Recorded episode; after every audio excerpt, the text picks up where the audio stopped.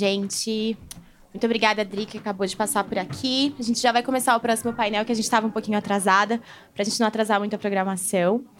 E agora a gente vai falar um pouquinho sobre sustentabilidade, alguns pilares que são importantes nas empresas. E eu vou chamar aqui para o palco o presidente do G10 das Favelas, que é um bloco de líderes e empreendedores sociais das 10 maiores favelas do Brasil, que juntos movimentam 7,9 bilhões de reais. Bem-vindo, Gilson Rodrigues! Gente, uma salva de palmas para o Gilson, maravilhoso.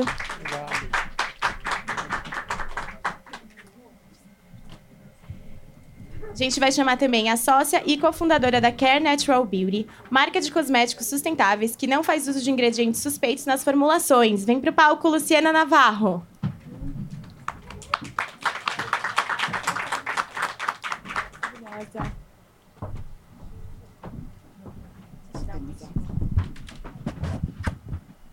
E também a liderança à frente do movimento União Brasil e sócia da agência Multicase, Tatiana Monteiro de Barros.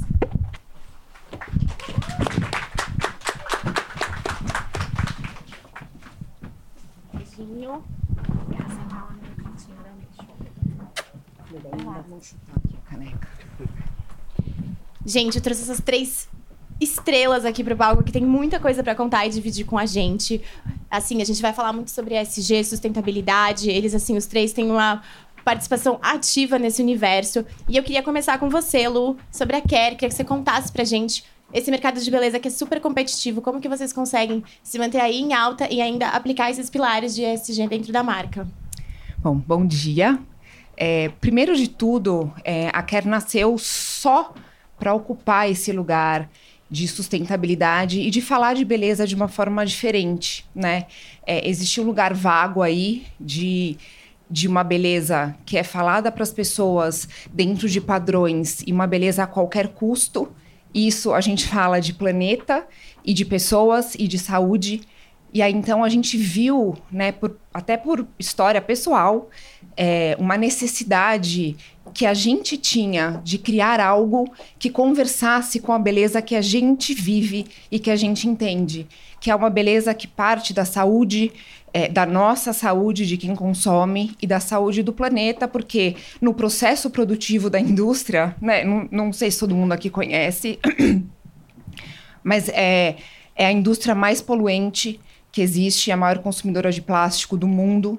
Então, é, criar empresas que cuidam de um processo produtivo, que pensam na formulação, que pensam no consumo, no pós-consumo de uma forma diferente e com cuidado, né? não é à toa que a gente se chama care, é, é algo muito, muito necessário. Então, isso já fez com que a gente se diferenciasse de cara, porque a gente nasce como um questionamento para como a gente consome beleza, para quê, de quem e como. Então, isso nos coloca em um lugar de, de não comum, né? Sim. E isso toca as pessoas de alguma forma, porque todo mundo precisa parar para pensar sobre isso de algum, em algum momento da vida, né? Exatamente. E Gilson, conta um pouquinho para o pessoal o que é o G10 Favelas e algumas iniciativas que você enxerga que as empresas já estão aplicando hoje que vale a pena dividir com todo mundo.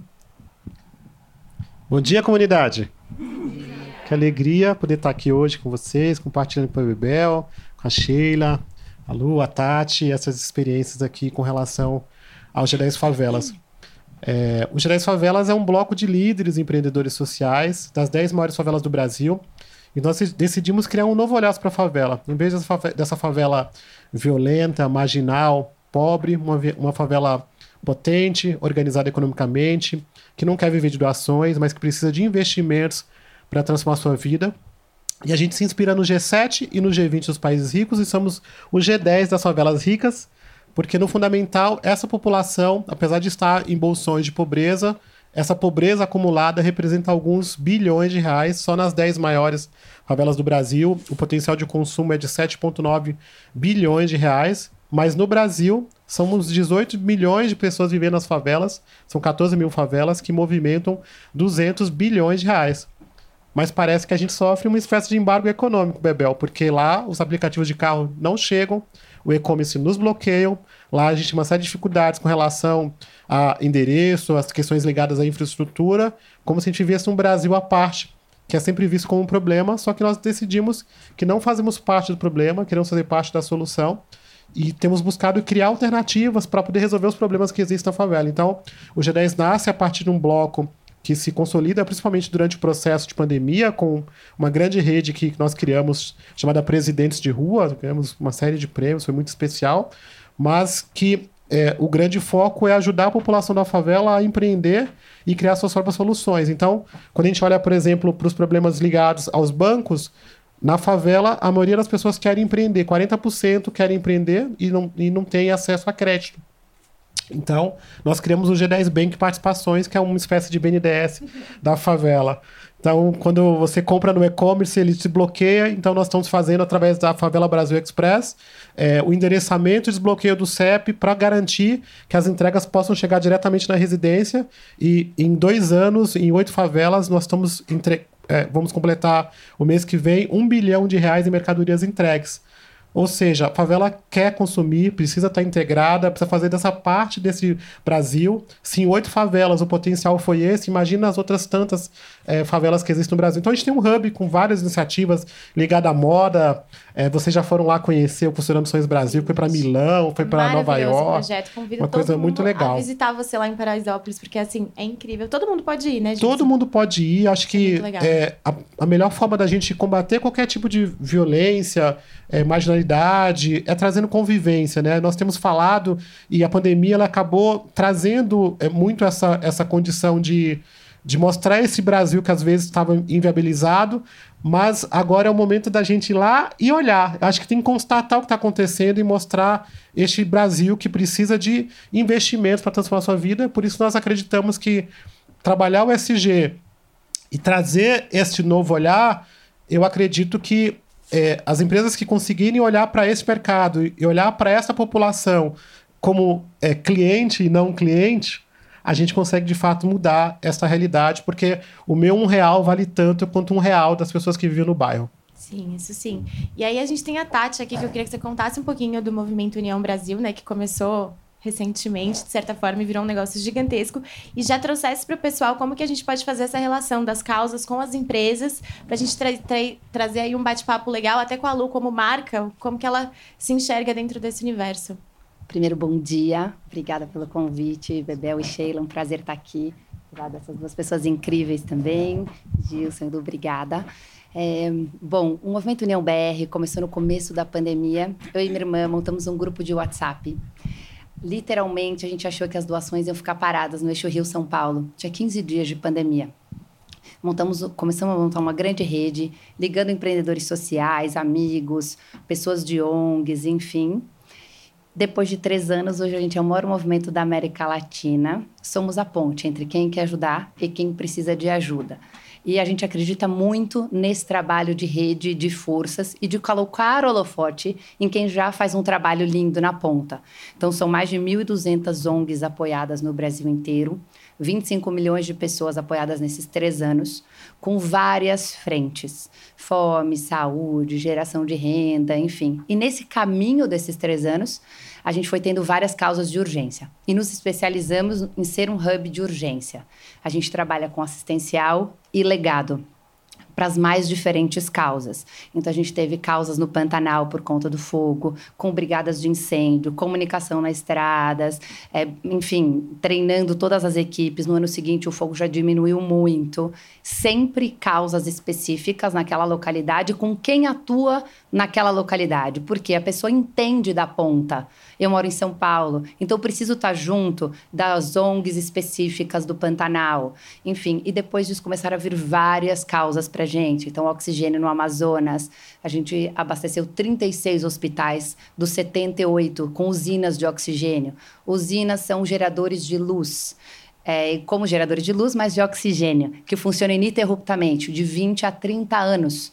É, fica o legado para aqueles hospitais. Enfim, e nisso a gente foi tendo várias campanhas que depois a gente faz lá depois um pouco dos cases e tudo.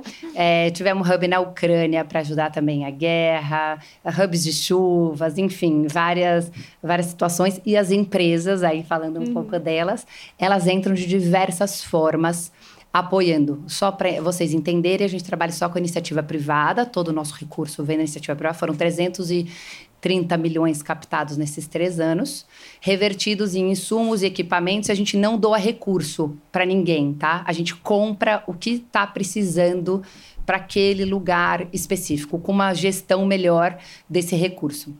Então, a gente tem, abastecemos é, foram 11 milhões de EPIs para todos os centros de vacinação. Os centros estavam precisando especificamente de face shield, avental e tudo. Então saímos atrás, fizemos a logística. Aí a gente pega as empresas que podem ou doar serviço ou doar recurso. Então, por exemplo, a FedEx. A FedEx é a nossa grande parceira logística terrestre para o Brasil inteiro. Então, elas nos entregam tudo o que a gente precisa. Agora, para os Yanomamis, que a gente montou o hospital para eles, levou tudo para lá terrestre. A Latam é nossa parceira aérea de logística. Então, eles nos dão tudo que a gente precisa para vários lugares aéreo. E a gente vai puxando as empresas conforme as necessidades. É, Vedacity, por exemplo, dá insumo que a gente precisa para reconstruir o hospital, coisa assim. Então, não nem sempre é o recurso em si. E as empresas podem ajudar de diversas maneiras. Tem algumas que sim, entram em alguma campanha específica para as usinas de oxigênio. A gente dividiu em cotas e as empresas entraram até bancos concorrentes, empresas concorrentes de bebidas, enfim, Ambev, Coca, entraram na mesma, Santander, Itaú, e tudo, cada um com a mesma cota, para um bem maior. Também entendendo que, além das pessoas físicas, as empresas também precisam estar junto nessa rede para chegar num resultado, é, sabe? E ter um impacto na ponta e ser diferente. Precisa de uma grande união para transformar, de fato, a ponta. Então, a gente tem aí ajudas de empresas de todas as maneiras. Sim, é maravilhoso. só fazendo um. É, é, maravilhoso, né? Ter empresas, ter pessoas, é, esses anjinhos no meio de nós que vão facilitando o trabalho, até para quem. No nosso caso, a gente construiu a Care com um grande propósito, né? De transformar vidas através do consumo consciente de beleza limpa. Então, isso permeia toda a nossa cadeia de, né, dos, dos, produtores, dos pequenos produtores que a gente compra, é, todo o, o, a produção mesmo, as fábricas que usam menos água, que reciclam e tal. Isso está na alma do nosso negócio. Mas eu acho que toda empresa que nasce hoje, é, isso nunca foi o suficiente para a gente. Eu acho que nascer uma empresa que nasce nos tempos de hoje, o básico é que ela minimize ou neutralize os impactos que ela traz para o mundo. Acho que isso é default, né? E aí, o que mais a gente pode fazer? Porque uma empresa, ela chega a muitas pessoas, ela tem voz ou serviço ou produtos. E elas funcionam, no nosso olhar, como meios de propagação, né, de algo, de uma causa ou de uma ação, enfim. Então, só que também aí falando como empreendedora, né, empreender dá muito trabalho né? É, exige muito tempo, é muita dedicação. Então a gente às vezes quer abraçar o mundo e não consegue. E encontrar pessoas que criam esses atalhos e que ajudam a gente de uma forma muito consistente e, e genuína e correta a direcionar os esforços para algo efetivo é maravilhoso, porque fica muito mais é, fácil da gente fazer e apoiar o que não está na nossa alçada, né? Falo aqui como marca, a única aqui, né? Que, é, e a gente consegue, é, sem precisar tanta. Porque isso é uma empresa também, é, é, um, é uma gestão absurda de muitas absurda. pontas. Não, estamos com 4 mil pessoas então, no Brasil inteiro, entre voluntários é. e tudo, é uma loucura. E sem isso, nós, como marcas, como empresas, a gente fica muito reduzido a entender o que é sinérgico ao nosso negócio, o que de bom eu posso fazer dentro daquilo. E vocês abrem umas possibilidades que a gente talvez não conseguisse nem olhar. Então, é, é muito fundamental. E também as pessoas, né, Gilson? Sim. Porque as empresas, a gente nota, quando as empresas têm funcionários ou por trás, almas maravilhosas que querem transformar e que entendem que junto da empresa, elas podem impulsionar. Então, por exemplo, sei lá, criar, no seu caso, um projeto de geração de renda para mulheres então. vulneráveis que podem virar maquiadora, depiladora, cabeleireira, enfim, um monte de coisa para elas terem uma renda extra, para elas mudarem da profissão, para elas saírem daquele casamento onde elas são violentadas, é, enfim. É isso, a gente, a gente até tem um trabalho muito próximo com a ONG Orienta a Vida, que ela capacita essas mulheres, a Celeste, eles. uma mulher incrível. A nossa parceria nasceu antes do primeiro produto da Care, assim, isso já era algo muito e agora até a gente a gente vai lançar isso é um super spoiler, mas é porque já está tudo prontinho, demora. Dentro dessa missão de transformar vidas, a gente entende que muita gente gostaria de empreender, mas não tem recurso, seja financeiro, seja de tempo, seja de é, infraestrutura. Então a gente vai lançar muito em breve é, uma plataforma, a gente chama de Care Lovers, que é para a gente replicar é, quem não tem, quem gosta de beleza e de cosméticos e quer trabalhar com cosméticos é, sustentáveis, éticos, livres de toxinas, mas não teria capacidade de montar o seu e-commerce ou a sua lojinha, a gente monta para essas pessoas. Então isso fica embedado no nosso site, mas a pessoa monta a lojinha dela com a carinha dela, com os produtos que ela acredita e que ela gosta da marca para que ela possa vender. E aí ela consegue uma renda ali que uma vai para ela exatamente porque ela enfim ela pode fazer isso como um, um, terceiro job como algo.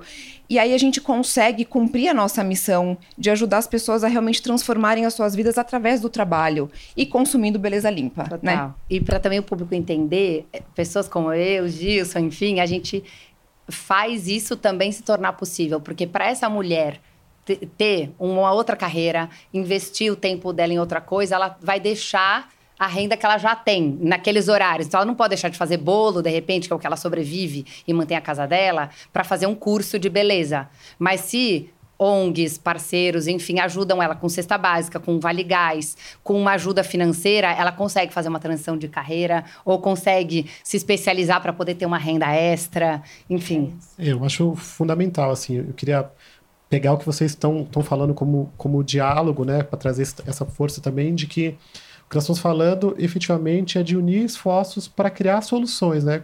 A União BR ela fez um super movimento e basicamente uniu pessoas que queriam ajudar de alguma forma e foi conectando com quem precisava e isso é um super desafio dentro do nosso trabalho, das nossas empresas, do, do que nós estamos falando, porque no geral nós somos treinados para ser contra alguma coisa para falar de alguém ou, em geral, para arrumar culpados dos problemas que a gente é, tem que resolver conosco mesmo, né? Então, lá numa das premissas nossas, é assim, não vamos eleger heróis para colocar a culpa neles, né?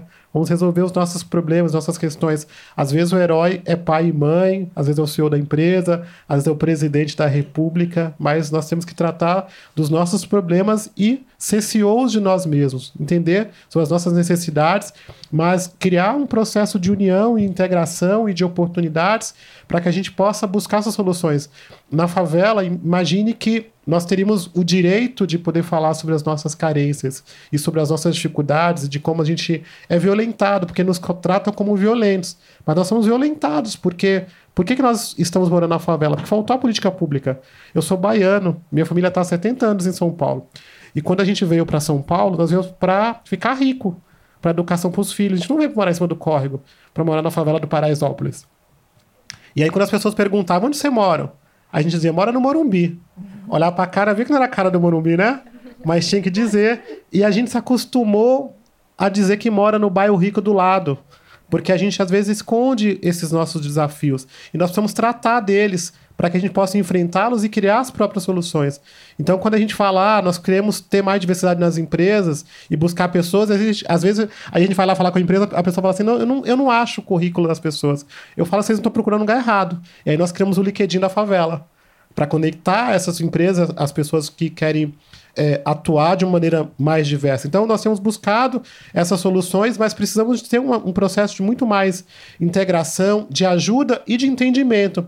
Porque se vocês me olham violentos, carentes, pobrinhos, marginais, eu fico mais pobrinho, marginal e carente. E essa distância entre nós, ela só vai aumentar. Então é necessário, quando a Bebel e a Sheila vão lá em Paraisópolis ou vão em algum espaço do G10 e tem esse processo de integração, é até de, às vezes o pessoal fala assim, é perigoso, né? Quer dizer, ela entra com uma foto e fala, sai daí, vai ser sequestrada. Deixa de loucura, a gente fala assim, deixa de loucura, para com isso. Precisamos ter integração para que a gente possa ter essa convivência e criar oportunidades de transformação. Talvez não dê para fazer em todos, né, Renata? A gente sabe dos desafios dos territórios do Brasil inteiro, mas são 14 mil favelas.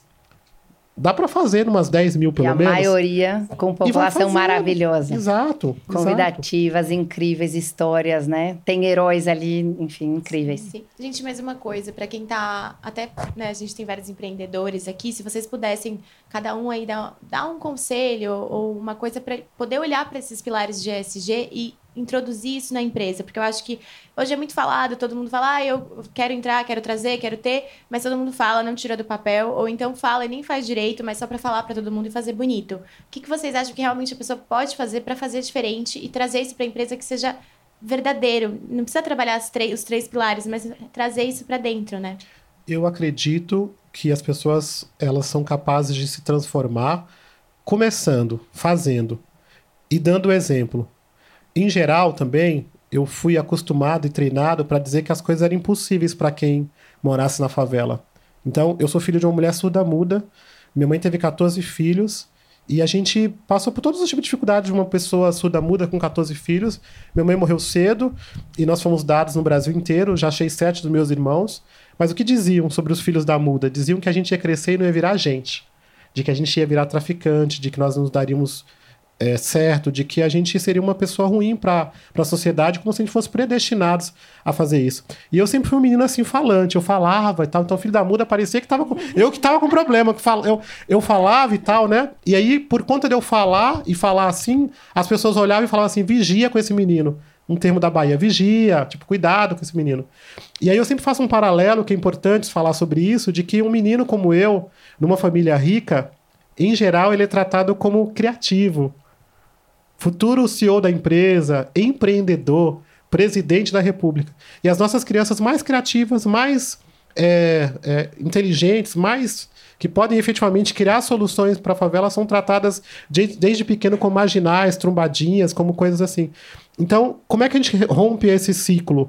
Começando, fazendo, mostrando que coisas que diziam que eram impossíveis para quem vive na favela, agora é possível. E eu digo que depois desse processo que nós superamos aqui do Covid-19, de tudo que foi construído, as organizações que se levantaram, do trabalho dos líderes comunitários, inclusive essa semana foi dia de líder comunitário, eu acredito que o que antes diziam para a gente que era impossível, predestinado a dar errado, agora é inevitável essa população de favela, essa população que está empreendendo, está criando suas próprias soluções, são inevitáveis, seja por, pelas questões ligadas à cultura, à potência, ao social, ao desenvolvimento que tem acontecido, seja pela questão econômica, porque as empresas que estão ignorando uma população que consome 200 bilhões de reais por ano, está perdendo dinheiro. Então é necessário olhar sobre este viés de transformação e de potência. Bom, eu, não, eu acho que assim, todo empreendedor ele é um grande sonhador, né?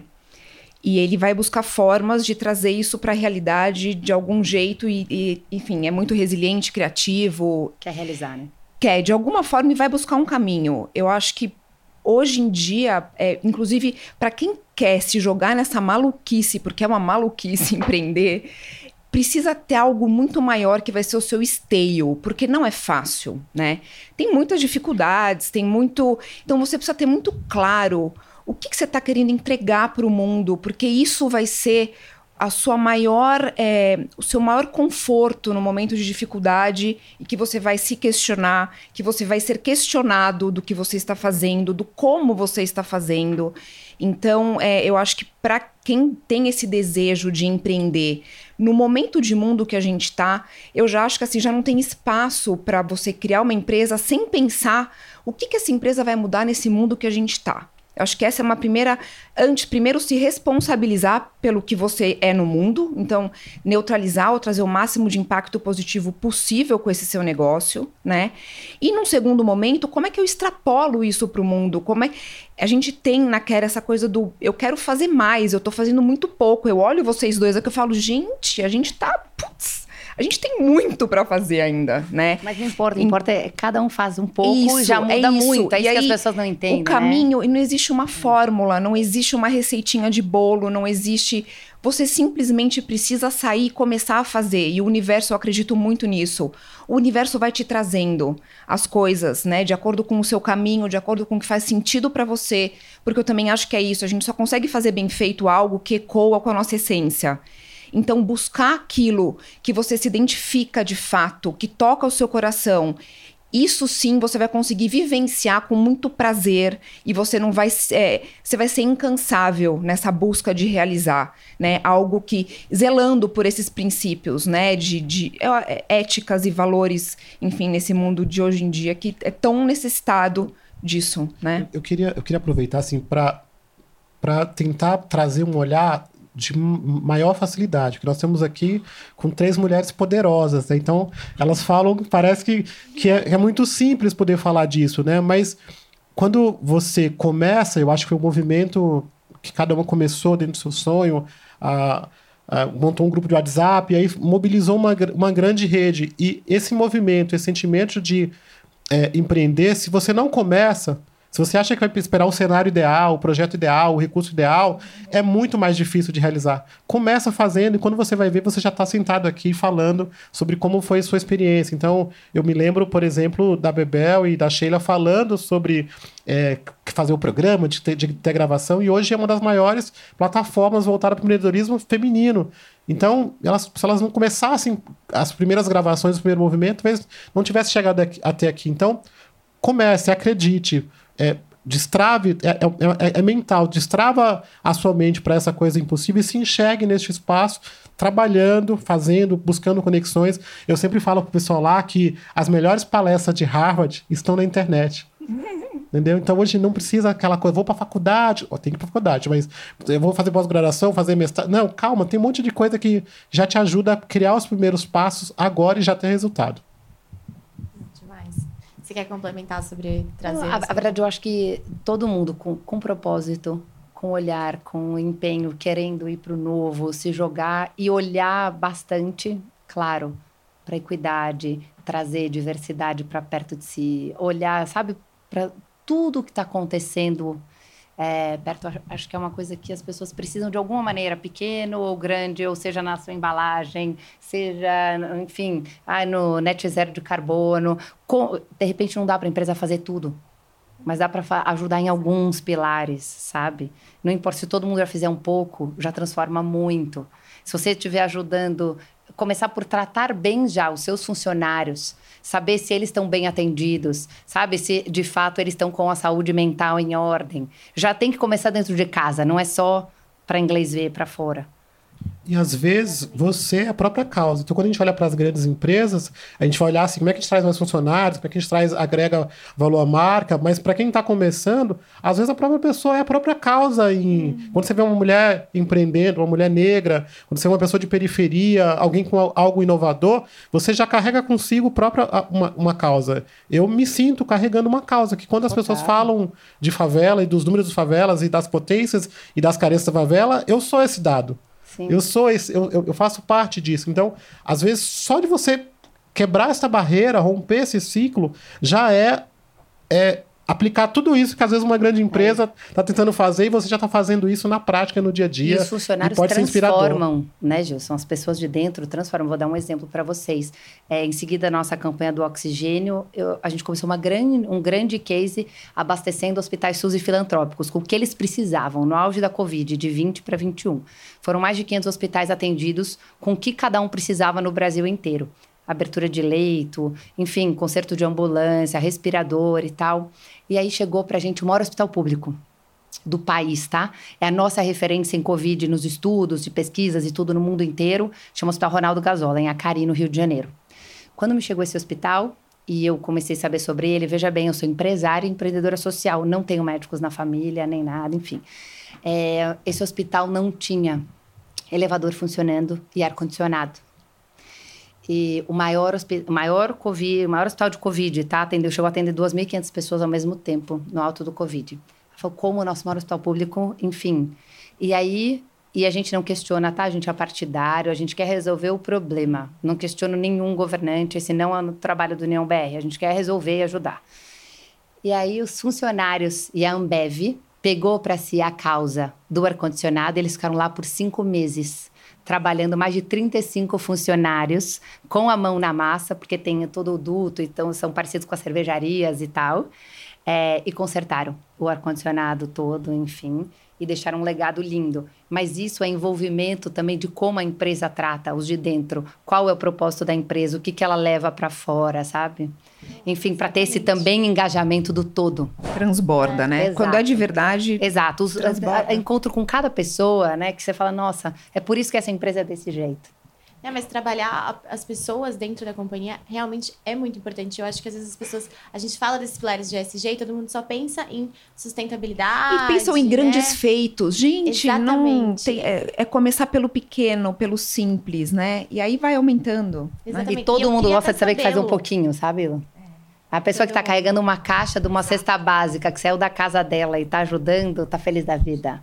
Exatamente, exatamente. E eu queria saber até desse ponto, vocês lá dentro, né, na que a gente quer trabalhar lá, é maravilhoso acompanhar as stories das meninas.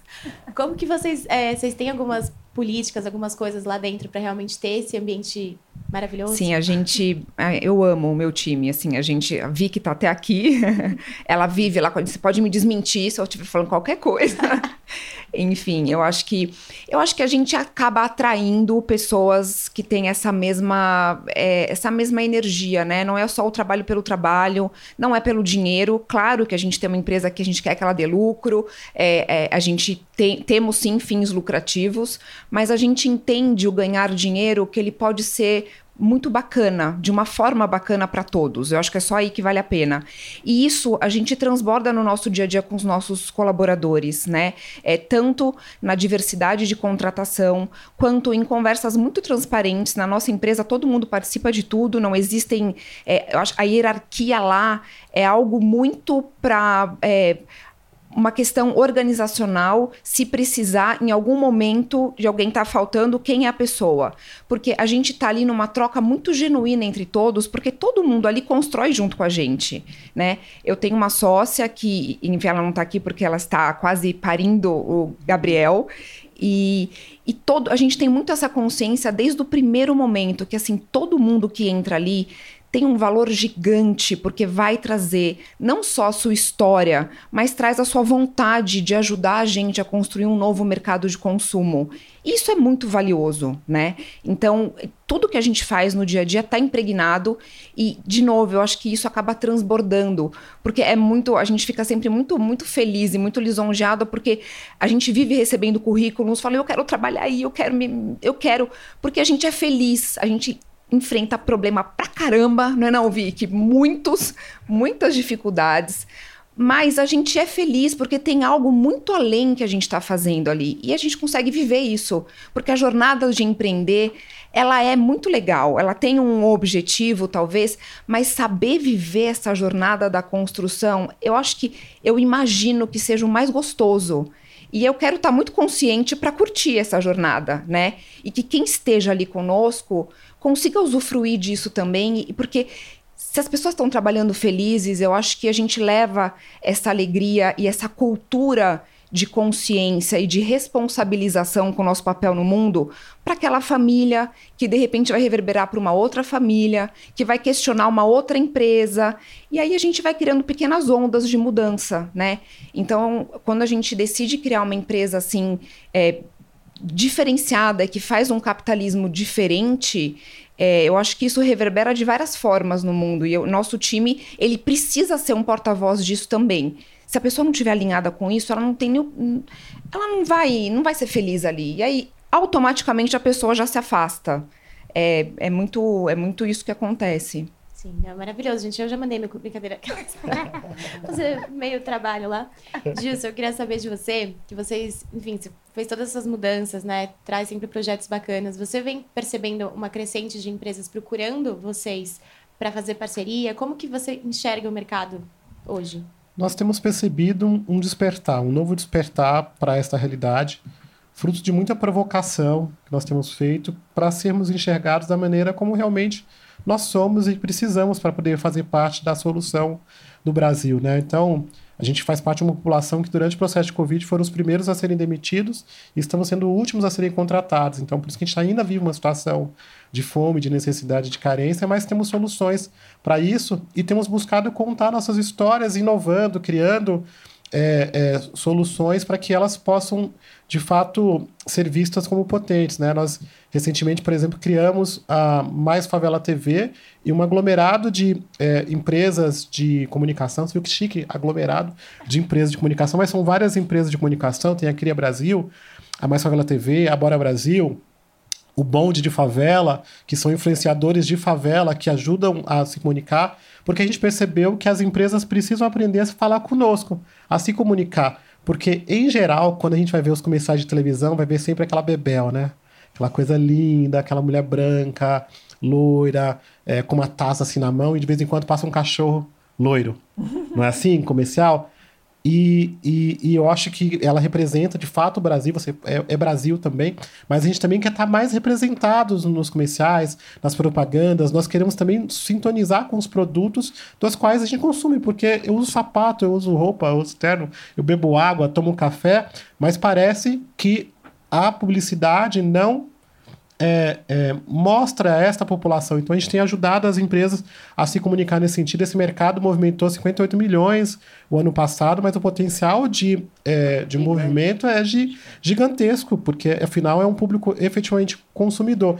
Então, nós temos buscado fazer um despertar criando essas provocações. Quando a gente fala que a Fuela Brasil Express movimentou, entregou um bilhão de reais em pacotes, significa assim que essa população quer consumir e receber direto na residência. Quando a gente cria o LinkedIn da favela, que fala, olha, isso aqui você quer ter uma empresa mais diversa, procure fora do LinkedIn. Óbvio que nós temos que ir para o LinkedIn, é, é, é, esse caminho, mas tem uma outra alternativa nesse sentido, criando banco. Nós temos feito uma, uma, uma campanha agora chamada Agrofavela, que nós estamos criando fazendas urbanas no meio das favelas e funciona, é muito legal. A gente vai, inclusive, apresentar este case no Festival de Cannes. Nós estamos indo para Cannes agora dia 18 de junho tá na França, é muito legal. Ainda falou assim, vou voltar com leões. Vou voltar, Vai, nós sim. vamos trazer os leões, com certeza, que vamos apresentar alguns cases mostrando este olhar e mostrando o que está dando resultado efetivo. De lá vamos para Portugal e nós acabamos de voltar de Nova York.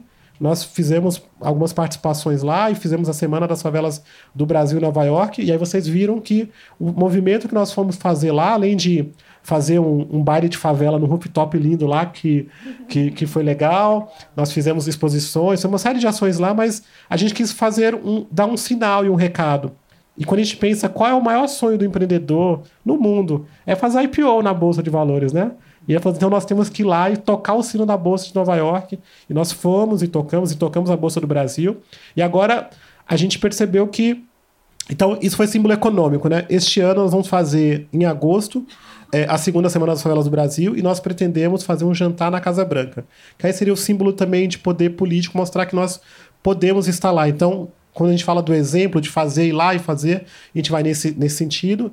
E para o grupo de comunicação de favela, ganhar o leão ele é muito simbólico, ele é tão simbólico quanto ir lá e tocar o sino da Bolsa de Nova York. Então nós estamos nessa provocação e à medida que a gente provoca e que cria essas soluções, hoje são 22 soluções que estão sendo escaladas pelo Brasil inteiro pensando em impacto, desenvolvimento econômico e social. É, a gente, ao criá-las, provoca, cria soluções e fala, vem, vem junto, bem junto, sem apontar culpados, sem partidarizar, sem falar, vamos junto construir este novo Brasil que seja unido, que seja integrado. A gente também, dentro do nosso programa, da nossa política, todas as iniciativas são mantidas pela iniciativa privada e pelas nossas próprias empresas que estão dando lucro, então a gente não é, é, é, busca recursos públicos, é, emendas, coisas desse tipo. Tem, tem cheio de gente é, pedindo. Também não sou candidato a nada. Então, é, a gente está buscando dar a nossa contribuição e despertar mais pessoas, porque sabemos do potencial e de como a gente pode efetivamente fazer parte de um Brasil em que a favela também pode prosperar. Isso é muito importante, gente. Inclusive, você estava falando agora do negócio de plantação. A gente, quando visitou lá, eles têm uma horta maravilhosa que você pega ali na hora, você prova as coisas. É assim, gente, vocês têm que conhecer lá, é maravilhoso, é demais. Uma é fazenda urbana, nós estamos Não, é formando fazendeiras urbanas, que é muito legal. Isso é muito bacana.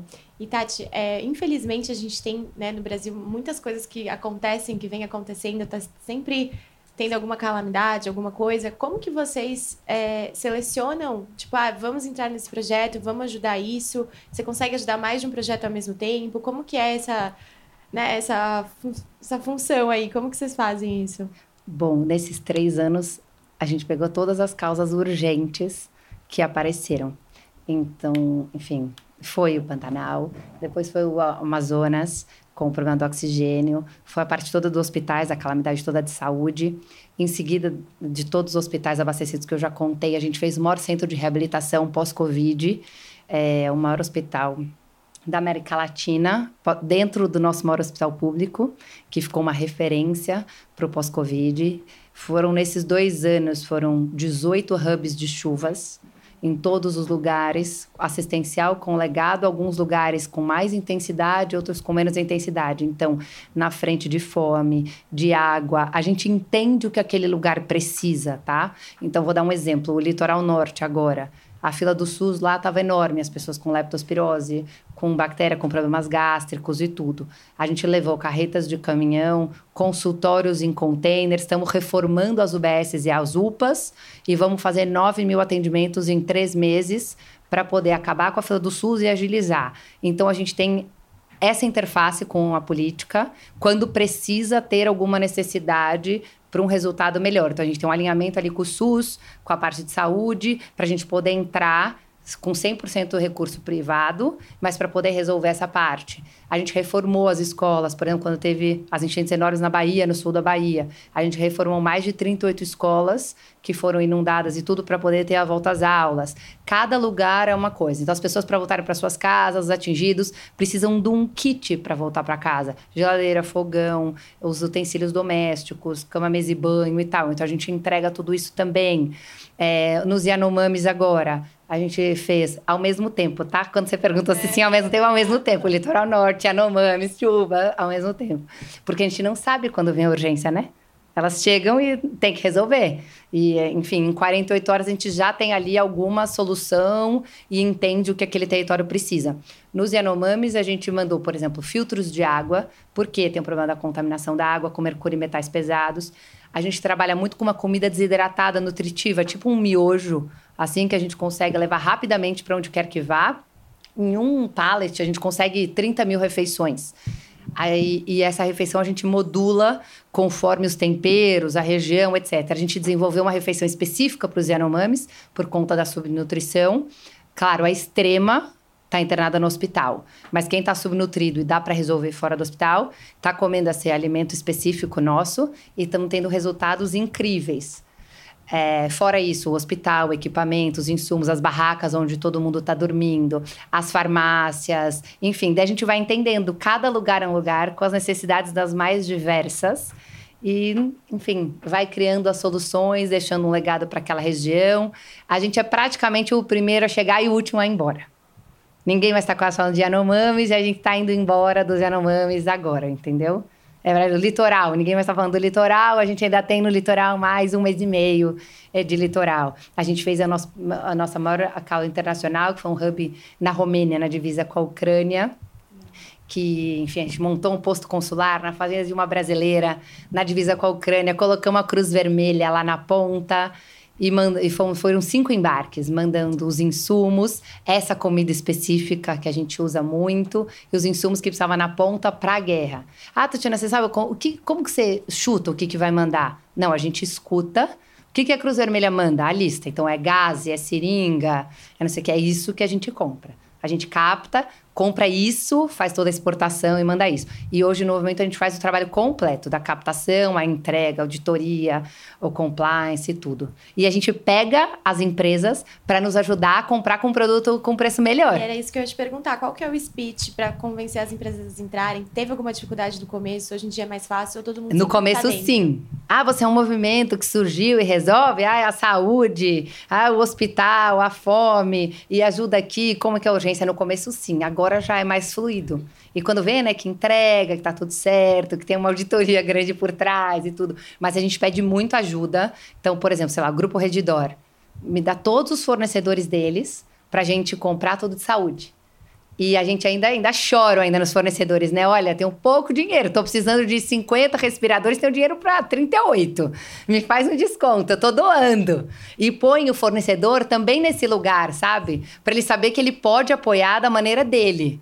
Olha, estão precisando de tenda. Mas olha, eu preciso que você entenda que eu estou fazendo tenda para substituir o SUS no litoral norte, para poder ajudar a correr essa fila. O que, que você pode fazer? Dá um desconto para a gente. Então a gente também aproveita esse recurso e todos os fornecedores para estar todo mundo na mesma causa, tá? Sabe? Todo mundo empenhado para um bem maior, para transformar, para realizar aquilo, enfim. E a gente vai puxando. Iniciativa privada, o amigo do amigo que trabalha com aquilo, enfim, vai pegando voluntário específico daquelas áreas. Então, tem uns amigos que, assim, trabalham, ajudam a gente por dois meses, sei lá. Um super amigo nosso que faz a logística das Olimpíadas ajudou a gente a montar toda a logística das entregas de oxigênio para o Amazonas. Por quê? Porque a gente levou usina de oxigênio pela Marinha, pelos aviões da FAB, de balsa e tudo. Tinha que ter alguém é, para puxar. Então a gente vai puxando e cada um ajuda como pode, sabe? Eu falo, o meu telefone, quando a pessoa já vê que eu ligo, já deve saber o que, que ela vai pedir. é, é gincana, né? Gincana, exato. A pessoa já olha, será que eu vou atender ela hoje? gente, pra gente finalizar aqui, eu queria saber se vocês querem deixar uma mensagem, alguma coisa para conscientizar todo mundo, até porque isso vai pro YouTube, então todo mundo que vai escutar a gente poder mexer ali, tocar o coraçãozinho. Eu acho que falando, né, a gente falando para quem quer empreender, eu acho que é muito lindo ter essa coragem mesmo e, e, e construir algo é, e a gente nunca vai estar tá pronto, realmente. Então não dá para ficar esperando muito, não. O tempo vai passando, as oportunidades vão passando, e quanto mais a gente estuda, muitas vezes menos coragem isso nos dá, achando que a gente está se preparando, né, para fazer bem feito, para fazer. Então eu só diria que assim, se é algo forte que tem dentro, né, de si, dessa vontade de fazer, é, nem se prepare tanto porque às vezes a ignorância é uma bênção também, sabe? É, só vai e, e, e, as coisas vão acontecendo, né? O caminho vai se fazendo na, no caminhar. Acho que é isso. Eu diria assim: eu acredito em mim. Eu acredito na minha força. Eu acredito no Brasil. Eu acredito e tenho certeza que o Brasil é um país rico, que ele não é um Brasil dividido em que a gente se separe por ruas em que uma parte pode estar tá tendo acesso a tudo e a outra parte não pode ter acesso a nada. Eu acredito que este novo normal tem que representar crianças na escola, comida na mesa, mais empregos, mais oportunidades. E que o Brasil pode tudo isso se a gente conseguir unir essa população. Eu acredito nisso fazendo a minha parte, na prática, todos os dias, dando exemplo. Então, que vocês também acreditem nisso, porque é uma realidade que todos os dias a gente sai pelas ruas e vê as potências e as carências e com certeza cada um aqui tem um grãozinho que pode contribuir. Ah, a minha dica de verdade, minha sugestão é realmente muita coragem, foco, acreditar que nada é impossível e que dá para realizar sempre. Seja pequena, seja grande, acreditar, de fato é isso, é ir fazendo. Ai, gente, muito obrigada. Foi incrível ter vocês aqui. Obrigada. obrigada por estar obrigada. com a gente, toparem nosso convite. Que venham muitos outros toques e vocês participem muito mais. Muito obrigada, gente. Obrigada a todos. Obrigada.